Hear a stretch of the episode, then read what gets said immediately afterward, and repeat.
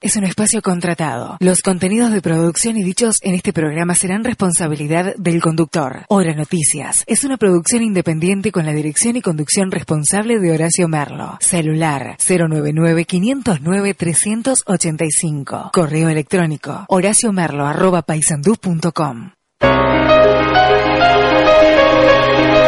Hora Noticias. Información. Notas reportajes. Horacio Merlo los invita a Hora Noticias por 106.9 Contacto FM.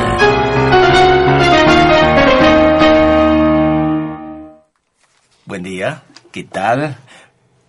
Aunque hoy no hayas tenido un buen día, espero que eh, dependerá de vos que tengas un muy buen día. Estamos iniciando a las 12 horas con dos minutos este encuentro con Hora Noticias. Buen día, Jonathan Dalavalle, ahí en control de emisión. ¿Qué tal? ¿Cómo le va? ¿Cómo le va a ustedes, estimados amigas y amigos de Hora Noticias? Ahí espero que hasta este mediodía hayan tenido un muy buen mediodía y un mejor, eh, una mejor tarde, una mejor finalización de jornada de este eh, miércoles, ya día de Carlos Gardel, día que pasó a la inmortalidad el mago Carlitos Gardel. Buen día, ¿cómo le va Ricardo Rodríguez? Bien, muy bien, acá con la boca un poco dormida.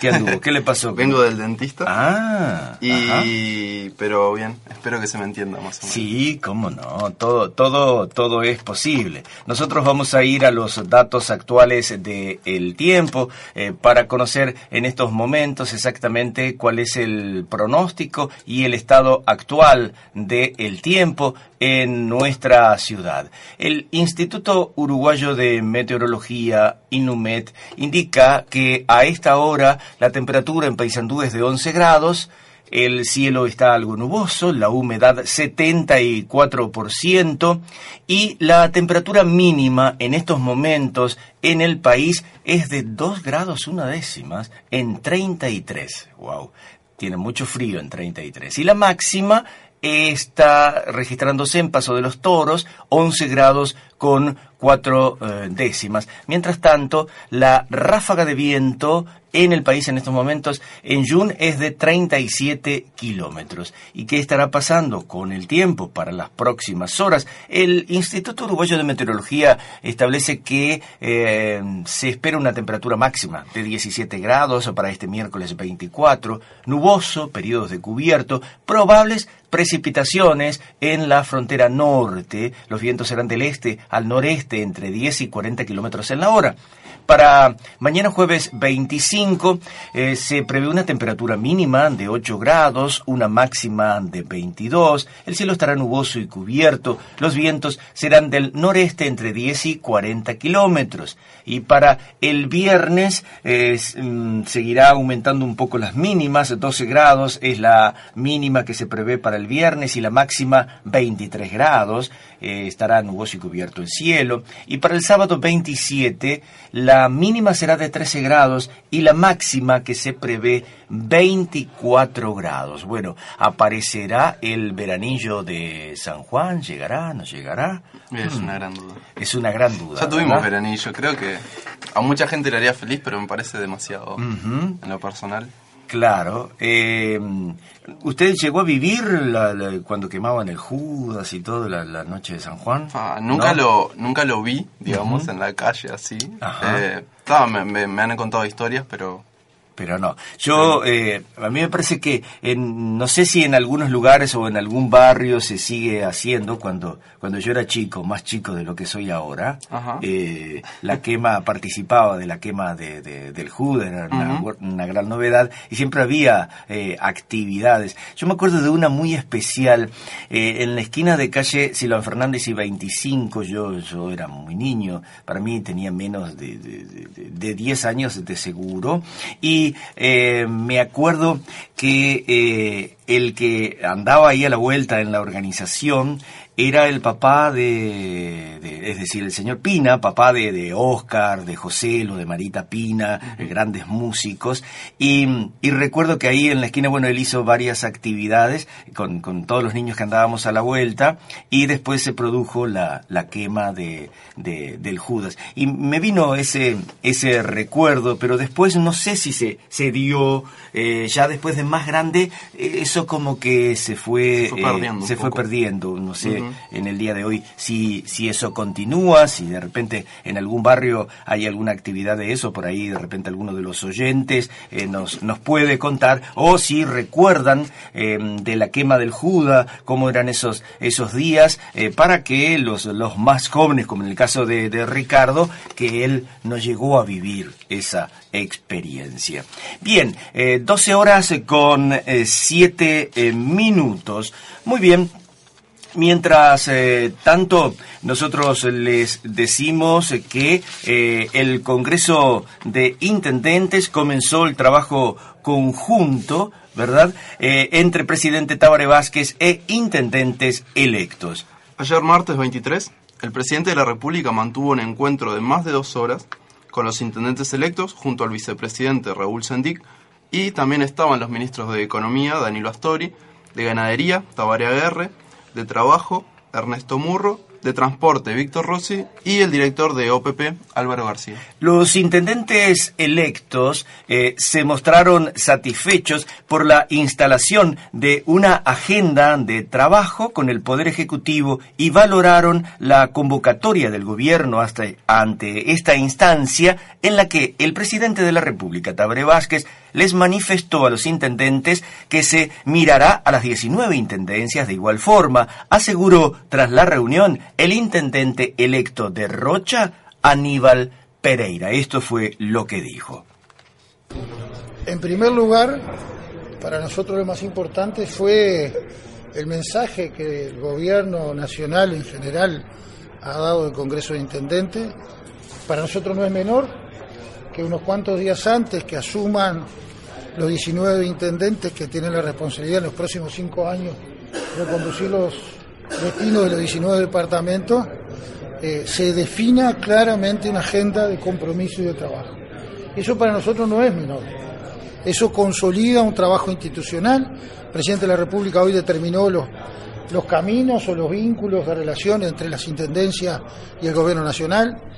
Volvió a reafirmar algo que en estos 10 años para nosotros fue muy importante, y lo digo como un habitante de un departamento que sufrió momentos durísimos y uno de los motivos más complejos era la relación del gobierno departamental con el gobierno nacional, porque no eran del mismo palo, y eso los habitantes de un departamento lo sufren, no es el gobernante, son los habitantes. Entonces, esa reafirmación de que va a ser un gobierno nacional que va a mirar las 19 intendencias de, la misma manera no es un gesto solamente, es un gesto que va cargado de compromiso y para nosotros es muy fuerte. Después hay todo un tema vinculado con los recursos nacionales, que las reglas están claras, eso nos parece muy importante el mensaje de hoy, mantener los criterios de distribución que lo establece la Constitución, pero también la forma. Por lo tanto, nosotros nos vamos muy conformes y, en general los 19 intendentes nos vamos con la misma forma, porque ya definimos criterios de trabajo.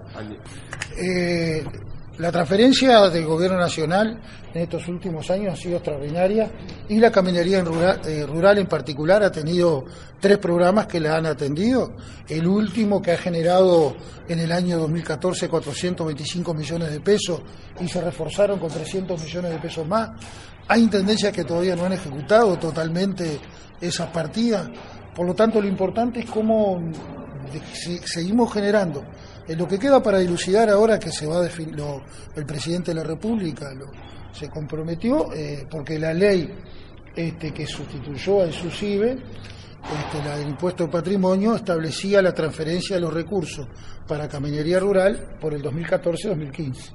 Esto se tiene que hacer a través de la ley y el Poder Ejecutivo quedó comprometido de trabajar en ese tema y posteriormente los vínculos, con los vínculos que ya quedamos institucionales, ya las diferentes bancadas que damos hoy de definir los delegados a la sectorial del Congreso y quiénes van a ser las autoridades del Congreso.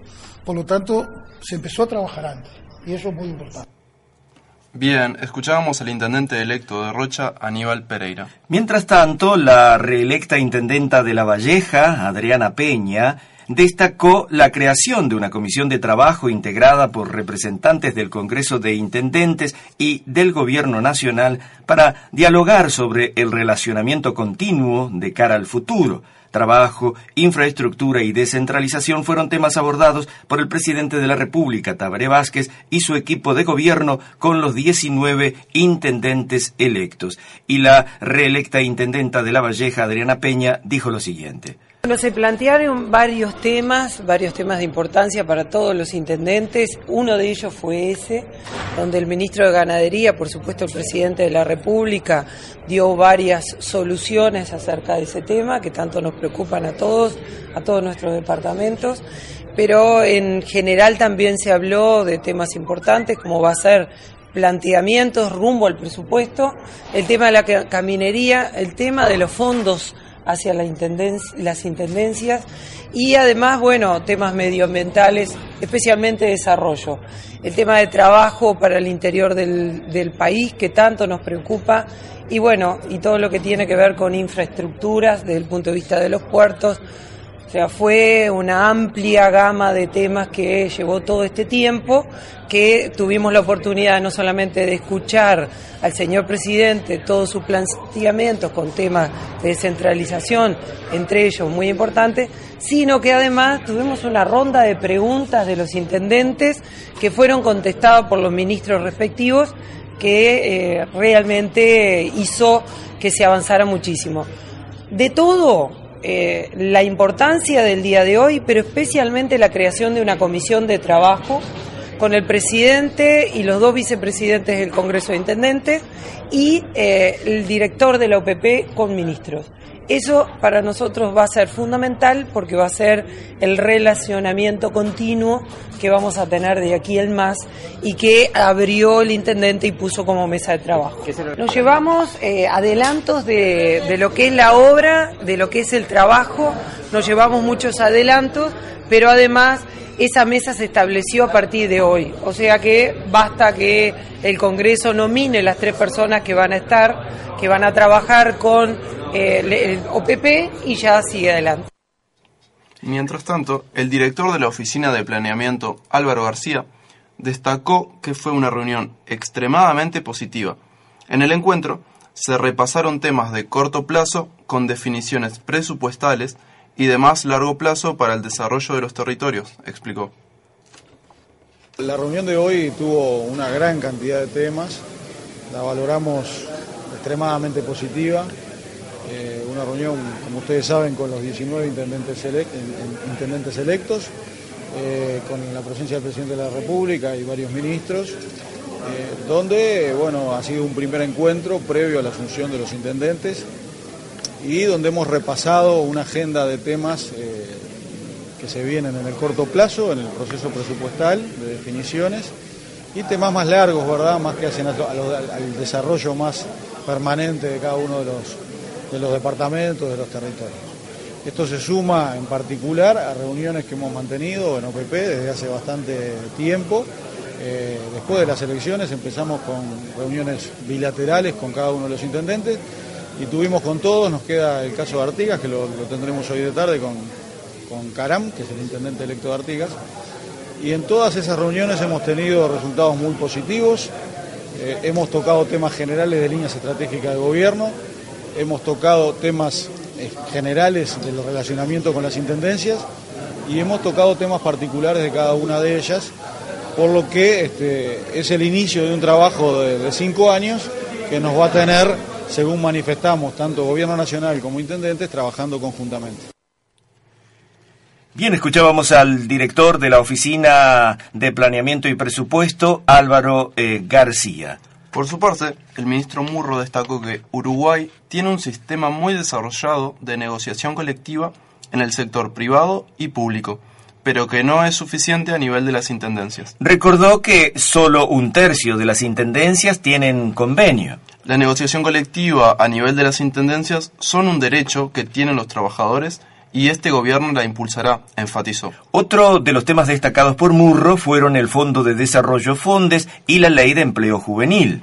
Consultado por la empresa sobre las dificultades en la industria láctea, Murro comunicó que mañana miércoles habrá una reunión de un grupo interministerial y se anunciarán los próximos pasos que se darán. Recordó que Uruguay está bien posicionado y que en los últimos siete años aumentó un 57% la producción láctea gracias al mejoramiento tecnológico.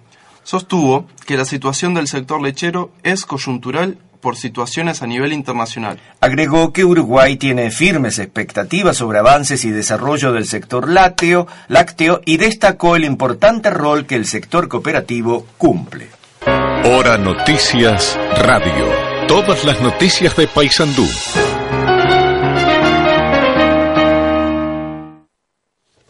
Doce horas con 17 minutos. La temperatura actual en el centro de Paysandú, 11 grados. Eh, la humedad 74%, la visibilidad 20 kilómetros, el cielo algo nuboso. Recordamos que para hoy se prevé una temperatura máxima de 17 grados, nuboso, periodos de cubierto el cielo y probables precipitaciones en la frontera norte. Mañana jueves a la hora 13 se realizará la entrega de diplomas del curso Instalación de Sistemas de Energía Fotovoltaica en el Parque Industrial de Paysandú, que lleva adelante Tecnogroup a través de un convenio entre su filial Tecnova Renovables, el Instituto Nacional de Empleo y Formación Profesional INEFOP, la Universidad del Trabajo en Uruguay, UTU, y la Unión Nacional de Trabajadores del Metal y de Ramas Afines. La cita será en el Parque Industrial de Paysandú, donde se contará con la presencia de la ministra de Industria, Energía y Minería, Carolina Cose, el director nacional de Trabajo, Juan Castillo, de Eduardo Pereira por la INEFOP, de Marcelo Abdala, secretario general del PIT-CNT, y de Miguel Venturino de UTU. 12 horas 18 minutos. Y tenemos en estudios la presencia de, de un ciudadano Jorge Ferreira, eh, él preocupado ante la, escasa fuente laboral, eh, nos eh, solicitó, bueno, hablar un poco, conversar un poco sobre, sobre esa preocupación, que así como es preocupación de él, seguramente preocupación de muchos, sobre todo los que trabajan en el área de la construcción, como es, creo, en el caso tuyo, Jorge. buen día. Buenos días, ¿qué tal? ¿Cómo te va? Bueno, nos comentabas esta preocupación. ¿Tú, tú qué eres? Eh, oficial albañil. Oficial, albañil. ¿En estos momentos estás trabajando? En este momento no, eh, soy uno de los más empleados, que somos este, 700 personas que estamos desempleados prácticamente. Lamentablemente hay fuentes de trabajo. En Paysandú hay un hermoso desarrollo, tanto, tanto en albañería como pintura y demás, pero lamentablemente empresas del exterior están trayendo gente tanto de Montevideo como de Salto, eh, Flores y todo lo demás, ¿no? Se alega que no hay mano de obra calificada en Paysandú. Este, me gustaría saber esa mano de obra calificada que dicen que no hay en Paysandú, se va a trabajar en Montevideo y Maldonado. O sea que Montevideo y Maldonado sí son calificados para trabajar y aquí no. Pero según tengo entendido en conversaciones que hemos mantenido aquí con, con dirigentes de, de el Zunca, hablando justamente por, esta preocupación, eh, ya que eh, lógicamente no pueden estar en, desacuerdo en el sentido de que traigan su personal efectivo, pero sí que eh, se genere posibilidades laborales locales. bueno, en, anteriormente habían mantenido reuniones con, con, integrantes, en el caso de, del gobierno departamental, por la obra del doctor Roldán, o en el caso de, de, Alur, que bueno, ahora... Eh, hay un proceso que, que, se, va a terminar. Entonces, este, ¿cuál sería mismo tu preocupación? La preocupación mía es, es, es lógica viéndola de parte de, la parte de vista mano local, de mano de obra local. ¿Verdad? Lamentablemente, estamos hablando de aceitera, aceitera estamos trayendo gente de Florida a trabajar y ahí más o menos alrededor de 10 albañiles locales. que es una obra que puede demandar mucho más mano de obra local, ¿verdad? O sea, que estamos reduciendo la mano local y trayendo de afuera, siendo que perjudicamos todo, ¿verdad? Perjudicamos eh, el trabajador, perjudicamos el kiosco, perjudicamos todo, lamentablemente. Pero en, en ese caso, eh, ¿no te parece que, que, las empresas de alguna manera tienen su, su derecho de eh, tener su personal efectivo, que es lo que sucede? Por supuesto. Y además, lógicamente, lo que no pueden descuidar es para determinados trabajos eh, generar la mano de obra. Es decir, si vienen a, un, a otro lugar, es lógico que deben generar. Eh, allí, ¿quién te parece entonces que eh, debería o quién está en falta o quién no hace un control estricto para que estas empresas, con ese personal que no es mucho, o de repente no Sí, creo sí, que sí. sea el total porque ellos traen a su propio personal. Sí, sí, exacto, este, entonces queda un remanente para poder eh, dar eh, cabida a la mano de obra local. ¿Quién en ese caso te parece a vos que, En este caso me gustaría que el Zunca, el Zunca, que directamente entre comillas dice que es el defensor del trabajador, ¿verdad? No está actuando, este, a mi manera de ver, ¿no? A mi manera de ver, no está actuando a favor del, del, del trabajador, porque ¿En lamentablemente qué sentido? ¿Cómo, cómo, cómo decís eso? porque No- hay, hay, claro. hay, hay situaciones como este, bien planteaste tú, eh, Roldán. ¿verdad? Se trajo una empresa y supuestamente el Zunca iba a arreglar para que la gente local entrara a trabajar ahí. Más allá que la empresa trajera sus este, personal de confianza, ¿verdad? Claro, eh, pero ahí en ese caso, eh, digo porque nosotros hemos tenido acá la, la, la presencia de, de, los, de los trabajadores del Zunca, de los Sí. referentes del Zunca. En ese caso hubo siempre negociaciones para, para que se tomara. Lo que ahí corrió fue la tarjeta personal, es decir, eh, esa, esa, esa parte, esa tarjeta política. Eh, vengo con la tarjetita de y entonces entra y eh, no se va a lo que se debería ir, que es a la defensa de utilizar la bolsa de trabajo. Por supuesto, eso a eso me gustaría este, trabajar mucho más con la bolsa de trabajo, ¿verdad? Pero con la gente local.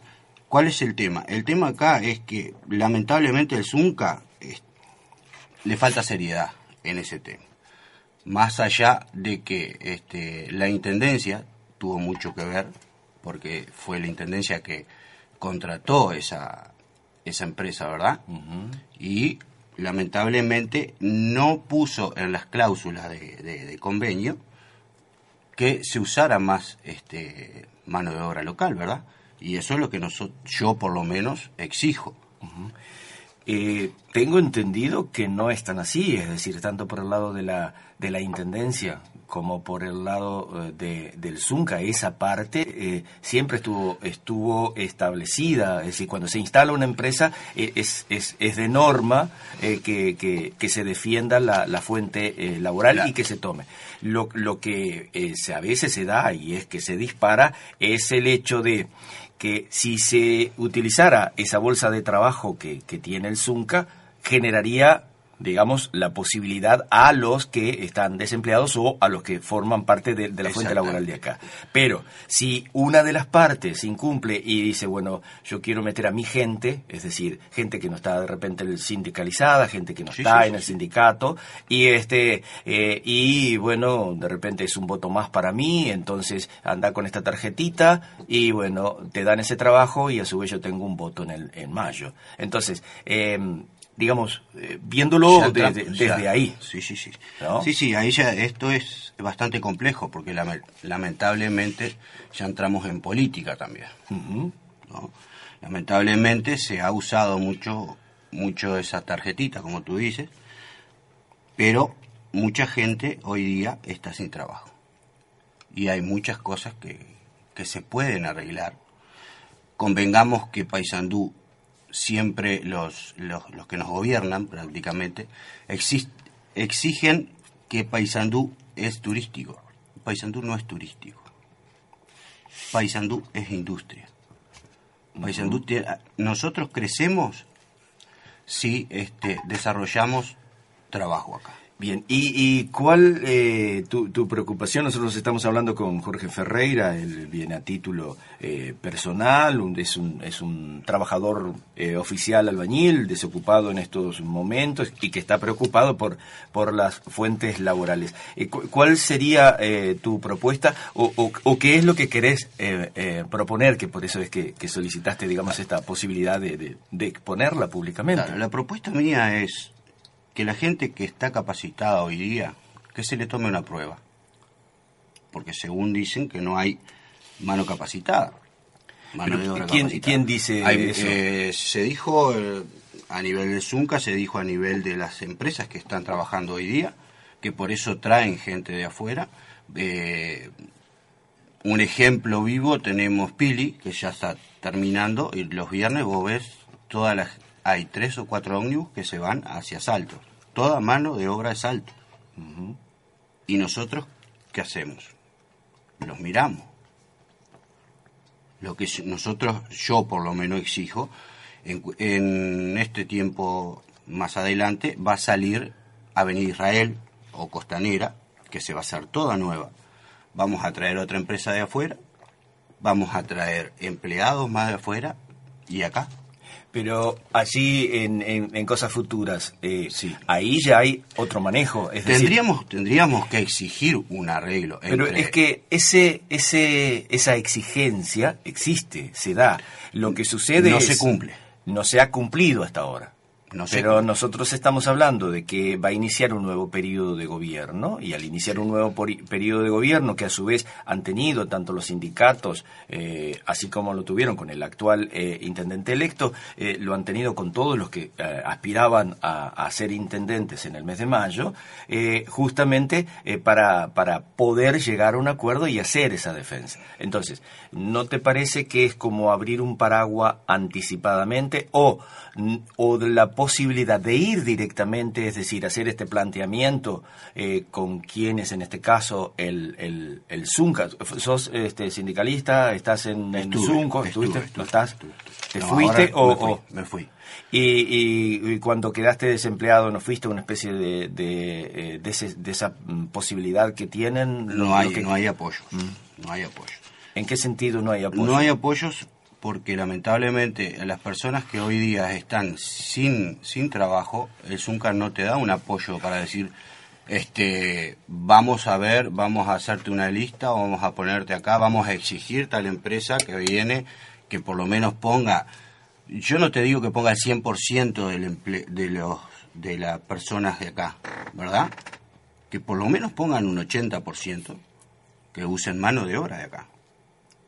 Pero, pero eso es, es, es, es como eh, poner eh, una determinada condición que es irreal. Es decir, ¿cuál es la realidad? ¿Cuál, ¿Cuál, es la realidad? Porque estás hablando de un 80% de exigencia de mano local. Entonces, eh, cada empresa tiene un 20%, pero cada empresa tiene su personal permanente. Por supuesto que sí. Entonces, con ese personal permanente, que es lo que pasa con muchos de los que son de Paysandú y están trabajando con determinadas empresas y están en Colonia un tiempo, después esa empresa se va a Salto y están en Salto y así sucesivamente. Entonces, eh, sería exactamente lo mismo, porque estamos dentro de un mismo país. Ahora, si me decís, es personal que viene desde el extranjero, entonces ahí la cosa puede, puede, puede cambiar porque decir, estamos atentando contra, es decir, lo que estamos haciendo es defender la fuente laboral local, es decir, local nacional. Y, este, pero en este caso no, no, le veo este una algo muy real a lo, a lo que estás eh, planteando. Todos los políticos hoy día, en la campaña política, y tú lo viste, se pelearon por el desarrollo de Paysandú. ¿Verdad? Desde el principio se peleaban y todos quieren una mejoría en Paysandú, tanto este, laboral como social, como todo lo que han dicho. Lamentablemente tú me decías este, abrir el paraguantes. Estoy abriendo el paraguantes ¿no? Porque lamentablemente, este, cuando hay tiempo de elección, te golpean la casa. Cuando ganaron ya se olvidaron. Bien, en ese caso, eh, ¿no te parece, más allá de que para nosotros eh, lo, lo, lo, lo, que hacemos es eh, la posibilidad como, como ciudadano que tenés de, de, expresar tu opinión y no te la vamos a cambiar de ninguna manera. Pero cuando uno está tratando de buscar una o, proponer una solución, esa solución, más allá de hacerla pública en un programa de, de, radio, ¿no te parece que sería lo ideal hacerla pública en, el caso Zunca o ver qué, qué está haciendo el Zunca al respecto con lo con lo que viene? ¿No? Y este, eh, qué ha venido haciendo el Zunca con el caso de las empresas que eh, ya están trabajando, doctor Roldán y todo ese sí, tipo sí, de sí, cosas. Eh, ¿Qué pasa con los que se sabe que cuando se termina una obra quedan digamos, sin, sin esa posibilidad de trabajo, pero tienen una especie de, de fondo, de fondo especial. Entonces, hasta que eh, venga una nueva empresa o una nueva posibilidad de una nueva obra. Entonces, ¿no te parece a vos que eso sería lo, lo ideal desde el lado constructivo? Sería, es, es lo ideal. Lo que, o sea, me preocupa a mí es que la gente que, que está en Paysandú, que está trabajando en Paysandú, es más gente de, de Salto, Montevideo y todo lo demás, ¿verdad? Pero a su vez nosotros, en determinadas empresas. En determinadas caso, empresas, uh -huh. no vamos a poner empresa fulana de tal. Este, entonces, el tema es que tendríamos que llegar a un convenio, tanto con la Intendencia como el ZUNCA, ¿verdad? Para que se llegue a un arreglo. Tú me decías un 80% que te parecía mal, ¿verdad? No, no que me parecía mal, sino como claro, irreal, porque irreal, las empresas claro. cuando, cuando asumen eh, un, un, determinado trabajo saben que tienen que dar una fuente laboral local, claro. eh, pero es un determinado porcentaje. Sí. Y este, ver, pero ellos ya vienen con su eh, sí, personal, sí, digamos, eso es normal y dentro es, de, por de, del país. A ver, ¿qué empresa hoy día que está trabajando en Paysandú tiene el 50% o el 40% de mano de obra local. Pero y pero estamos estamos eh, como como en un en un en un círculo. Estamos en un círculo porque siempre vamos a volver a lo mismo. Lo que nosotros necesitamos, el sanducero necesita es trabajo y que se haga o que se arregle o que se, se lleguen acuerdos a que siempre el sanducero tenga trabajo. Porque no solamente este, embromas al albañil, embromas a, a, a, el kiosco, al almacén, a todo. Pero ahí el contrario, porque en ese caso el kiosco gana si tiene una persona, si hay personas claro. acá, está consumiendo acá, quiere decir es que está consumiendo en el sí, kiosco, está sí, comprando sí. cosas en el almacén, entonces a, es, a ese tipo de cosas no lo perjudica. Al que, está perjudicando, al, está perjudicando. ¿En qué sentido decimos? Está perjudicando porque el, la persona que viene de Salto los fines de semana se va, ¿Y en la semana? En la semana tienen, tienen un viático uh -huh. que se lo traen de salto, ¿verdad? La empresa le está dando de, un, un, determinado dinero que lo gasta acá, pero el, el, resto se va. ¿Y eso no pasa lo mismo con el caso de los sanduceros que están en otros departamentos trabajando para las empresas? Lamentablemente sí, porque decir, se, tienen que ir, se tienen ¿cómo? que ir, el sanducero se tiene que ir, tengo mucha Pero... gente conocida que se tuvo que ir de acá porque no tiene oportunidad laboral. Bueno, muy bien. Eh, Jorge, quisieras eh, redondear eh, para, para, para que quede claro qué es lo que realmente eh, deseas y por eso es que pediste que conversar un poco aquí en el programa. Te, te agradezco el, el, espacio. Este, lo que sí nosotros, yo quiero personalmente es que haya un poquito más de seriedad de parte del ZUNCA y de los, los que nos gobiernan para que se exija un poquito más en las empresas de afuera a que se tome mano de obra local. Uh -huh. ¿Eso lo, lo, planteaste en algún momento al ZUNCA? Lo he planteado, pero lamentablemente eh, son, son, son cosas que, que, que, escapan de las manos porque ellos, ellos me dijeron que quisieron hablar y hacer tratados y todo eso y que bueno, que escapa de las manos de ellos, ¿verdad? Entonces digo, bueno, Entonces ha habido un intento de... eh, Exactamente, hubo un intento, pero lamentablemente no se ha llevado a una, un buen arreglo, ¿verdad? Muy bien. Muy bien, conversábamos entonces con un ciudadano, Jorge Ferreira, que él es desocupado, es oficial albañil, y nos planteó ayer venir al programa y, hablar sobre eh, su preocupación para que se genere más fuente de obra, eh, de trabajo para desocupados como él y, y gente capacitada que está capacitada para, para poder trabajar, en el caso de él es, es oficial. Así que, eh, bueno, Jorge, te hemos dado la posibilidad, gracias por, por utilizar el espacio. Gracias a vos y a tu audiencia, y bueno, estamos a las órdenes para cualquier cosa. Fantástico. 12 horas con 37 minutos. Estás en contacto en Hora Noticias Radio.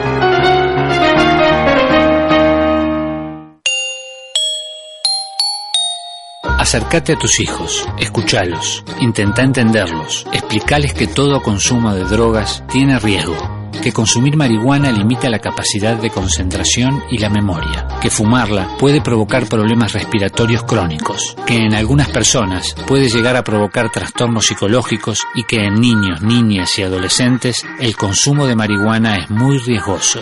Informarnos nos ayuda, conectarnos con nuestros hijos, mucho más. Junta Nacional de Drogas de la Presidencia de la República.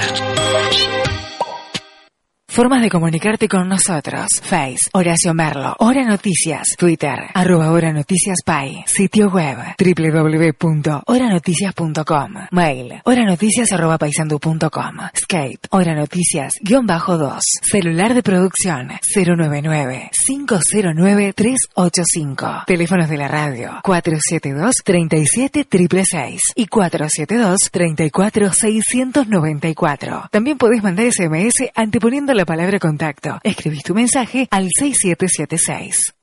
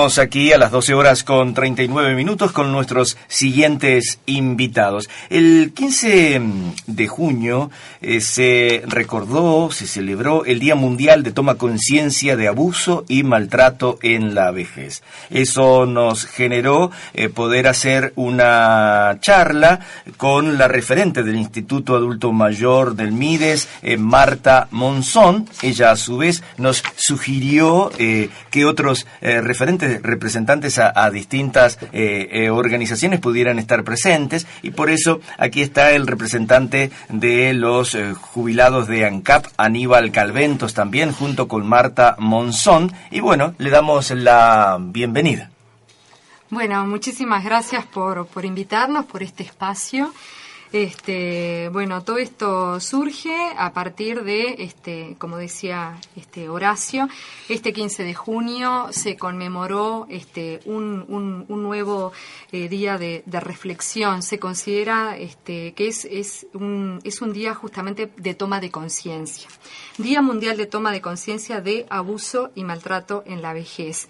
Es un tema que queremos poner desde la institucionalidad, desde lo que es el Instituto Nacional del Adulto Mayor, que está en la órbita del Ministerio de Desarrollo Social, dar visibilidad a este tema que bueno es, eh, es, es, una problemática eh, que tiene un alcance social. Eh, junto conmigo está Aníbal Calventos, que es delegado de la Red de Organizaciones de Adultos Mayores, la REDAM de Paysandú, que bueno, que me está acompañando también en representación de lo que es la, la sociedad civil este, organizada.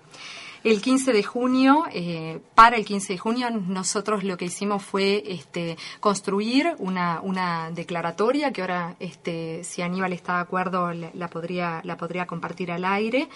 Eh, esa declaratoria este, incluye lo que sería eh, el abuso y el maltrato, tanto este, desde como decía, en, una reflexión hacia las personas este, adultas mayores, así como también este, incluyendo una perspectiva que es la perspectiva de, este, de género.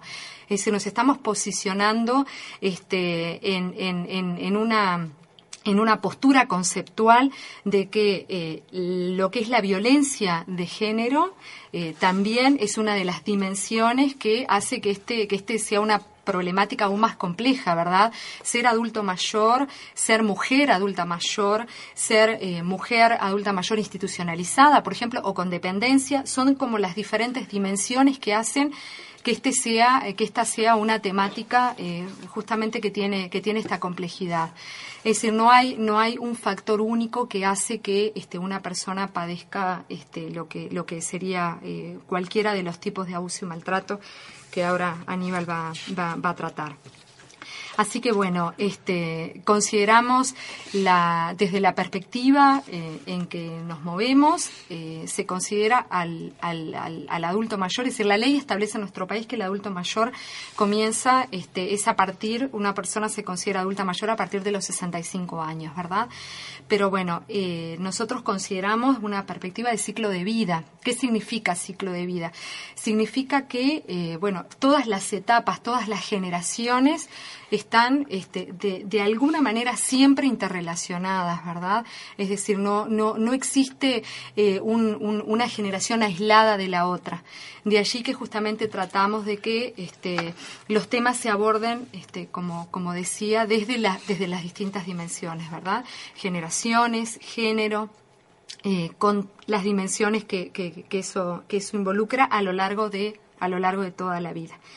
Este, así que bueno, si te parece Aníbal, acá está la declaratoria. Además, esto fue una nota que, que fue publicada en el diario El Telégrafo ese día, el mismo lunes 15.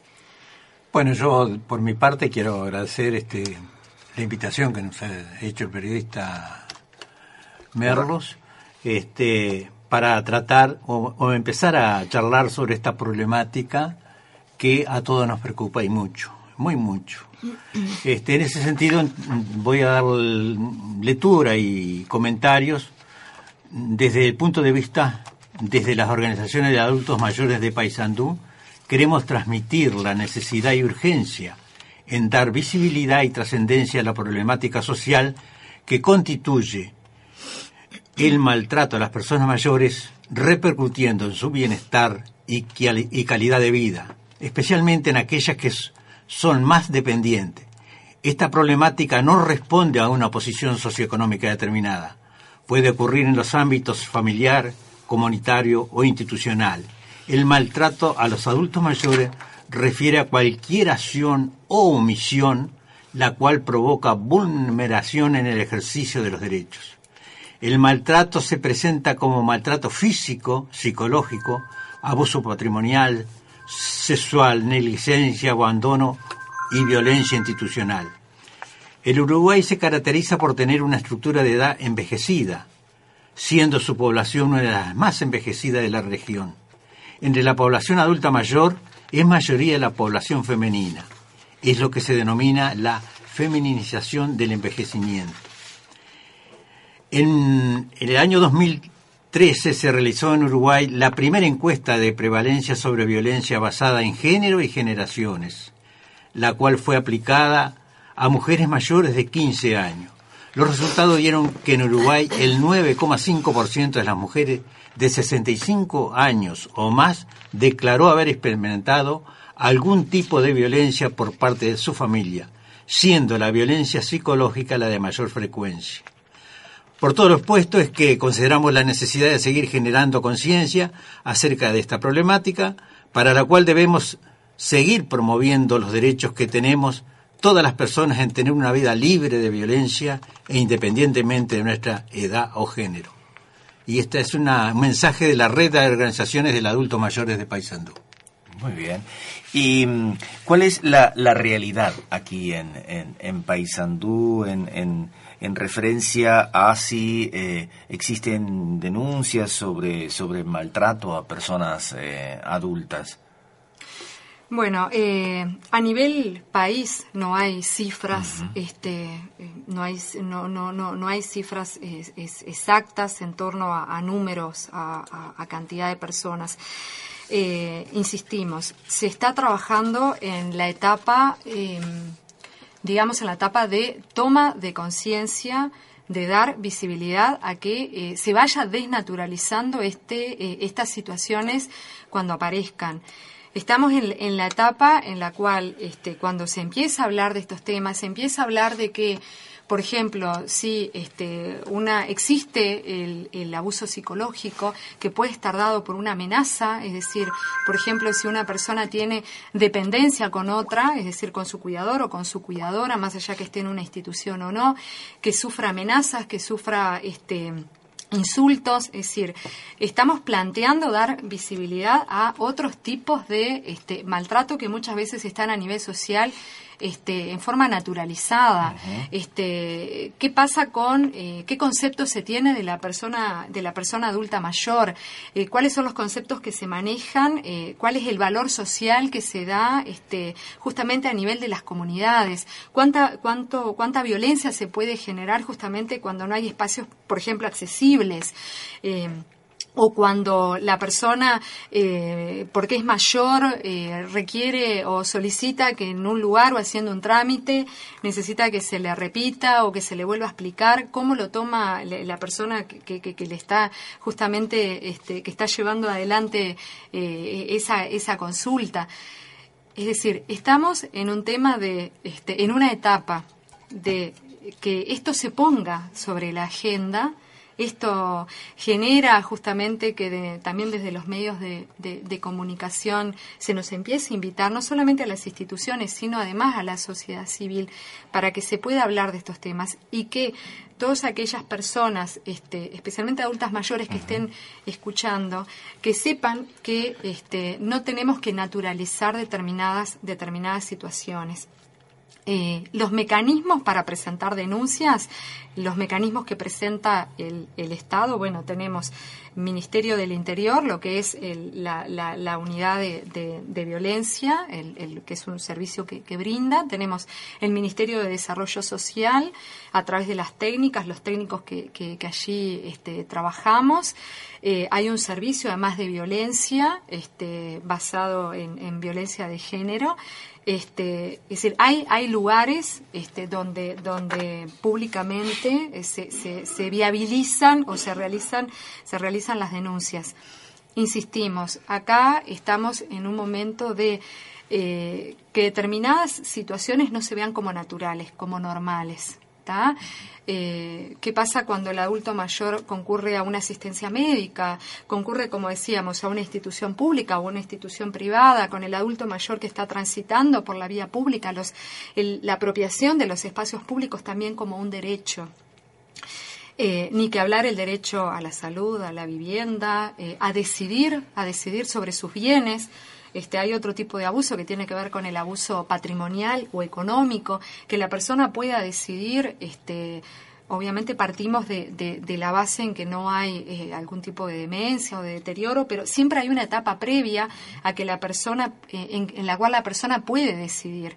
Entonces, bueno, eh, antes de llegar a una etapa o un momento en que si esa persona padece algún tipo de deterioro que le impide tomar decisiones, pero previamente poder que él pueda hacer uso de su derecho de elegir, bueno, yo quiero vivir en determinado lugar o con determinado familiar o no quiero estar en determinado en, determinadas, este, con determinada persona, por ejemplo, ¿verdad?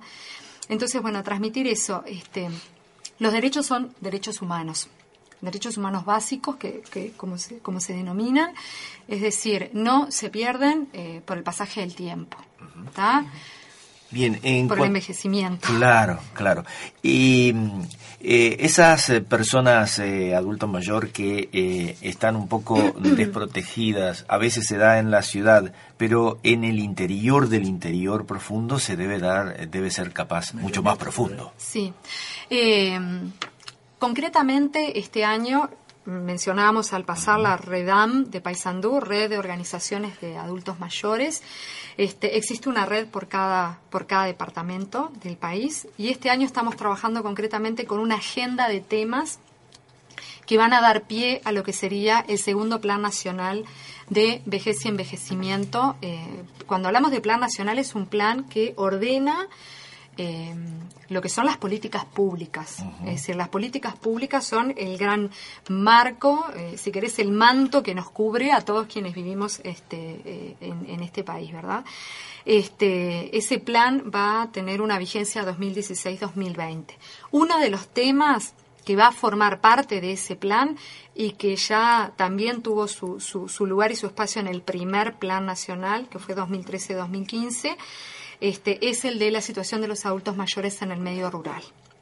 Concretamente, con la red de Paysandú estuvimos trabajando este, ese tema, este, al igual que trabajamos el tema del abuso y el maltrato y el tema de la vivienda, eh, en el cual, bueno, nos pusimos este, en contacto a través de, otro equipo que, forma parte del Ministerio de Desarrollo Social, que está trabajando en el medio rural que bueno, este, tanto nos transmitieron y nos expresaron su, su, su experiencia en el trabajo que justamente es en el propio este, medio rural y además nos contactamos con organizaciones de, de adultos mayores, este, que sí es un desafío poder salir de las capitales departamentales, ¿no?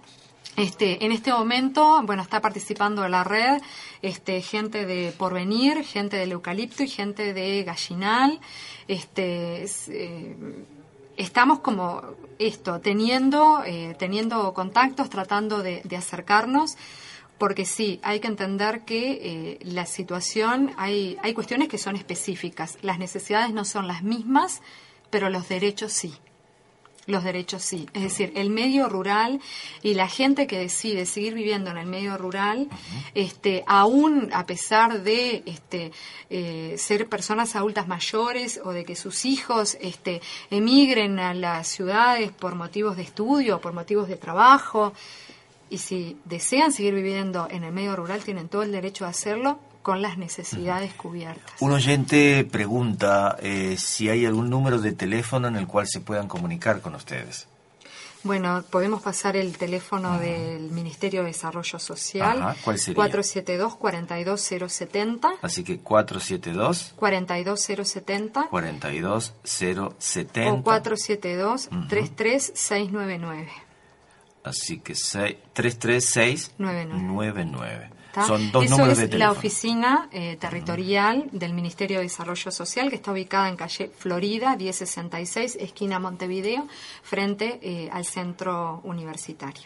Quiero, antes de, de que se nos pase, este, porque es un tema importante, este año tenemos como decía recién, una agenda de, temas este, concretos a trabajar, que se va a trabajar en cada departamento, es decir, como contemplando la situación a su vez de cada, de cada departamento.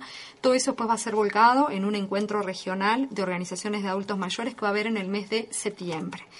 Hasta ahora se han hecho encuentros nacionales en donde cada, cada, eh, cada organización, cada representante viajaba y se, se nucleaba todo en Montevideo.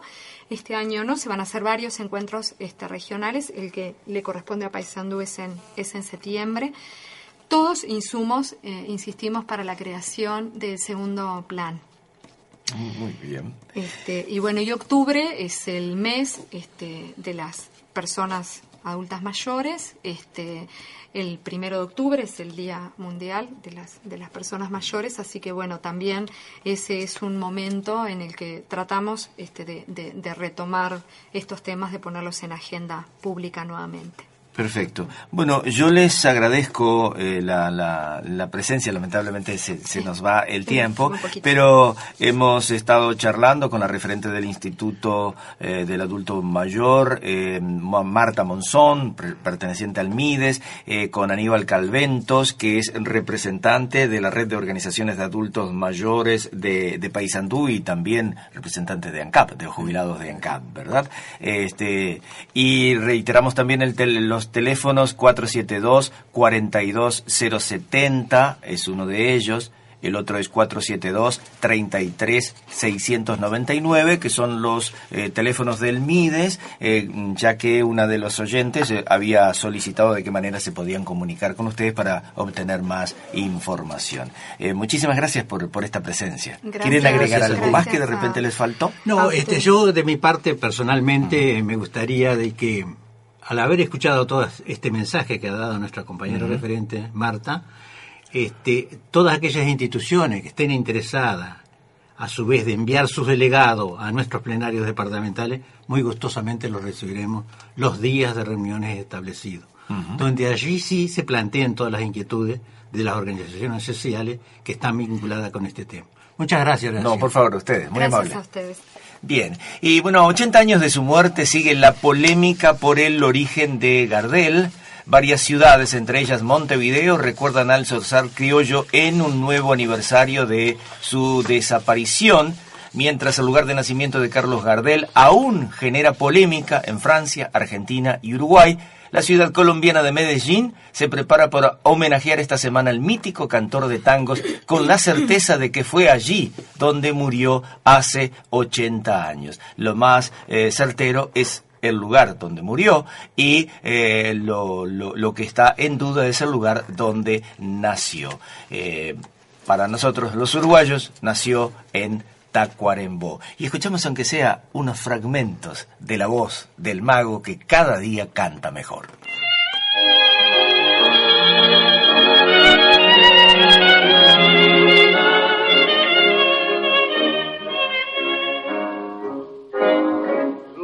adivino el parpadeo de las luces que a lo lejos van marcando mi retorno son las mismas que alumbraron con sus pálidos reflejos hondas horas de dolor. Y aunque no quise el regreso, siempre se vuelve al primer amor.